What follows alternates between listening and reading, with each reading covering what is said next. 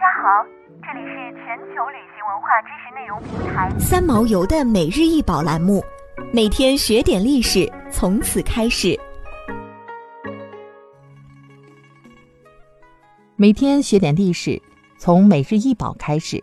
今天给大家介绍的是清康熙景德镇窑五彩耕织图碗，高八点三厘米，碗以五彩装饰，碗心绘牧童骑牛，并将斗笠高高抛起，充满童趣。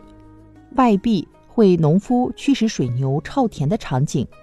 该图像来源于康熙《御制耕织全图》，一侧又以金彩书写南宋楼熟的。抄诗一首，现收藏于上海博物馆。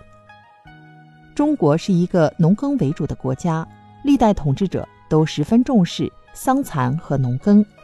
元世祖忽必烈曾说：“国以民为本，民以食为本，衣食以农桑为本。”此期所绘的耕织图，被认为是用绘画配合诗的艺术表现形式，反映农桑劳动过程的一大创举。耕织图被称为中国最早完整记录男耕女织的画卷，世界首部农业科普画册，是解读中国农业史、纺织史、艺术史的珍贵文献。另外，器物上写的“澅”，其中的“澅”是土地经过耕耙之后的下一道工序，作用是进一步破碎土块，使水田平整，土肥相融。画面中，农夫所持的带有裂齿的农具也叫做澅。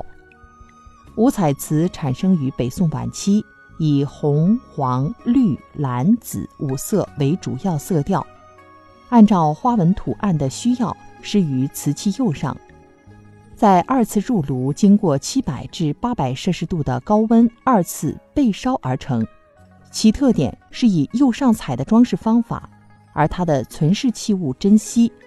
清初康熙年间，在北京皇城设造办处，归内务府所管。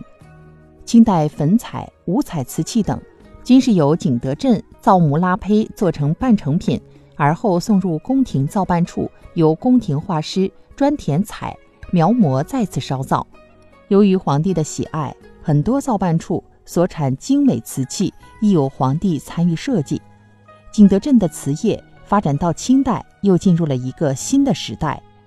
康熙五彩瓷绘画工致精丽，生动传神，改变了明代嘉靖、万历时只重色彩而不讲究造型的粗率画风。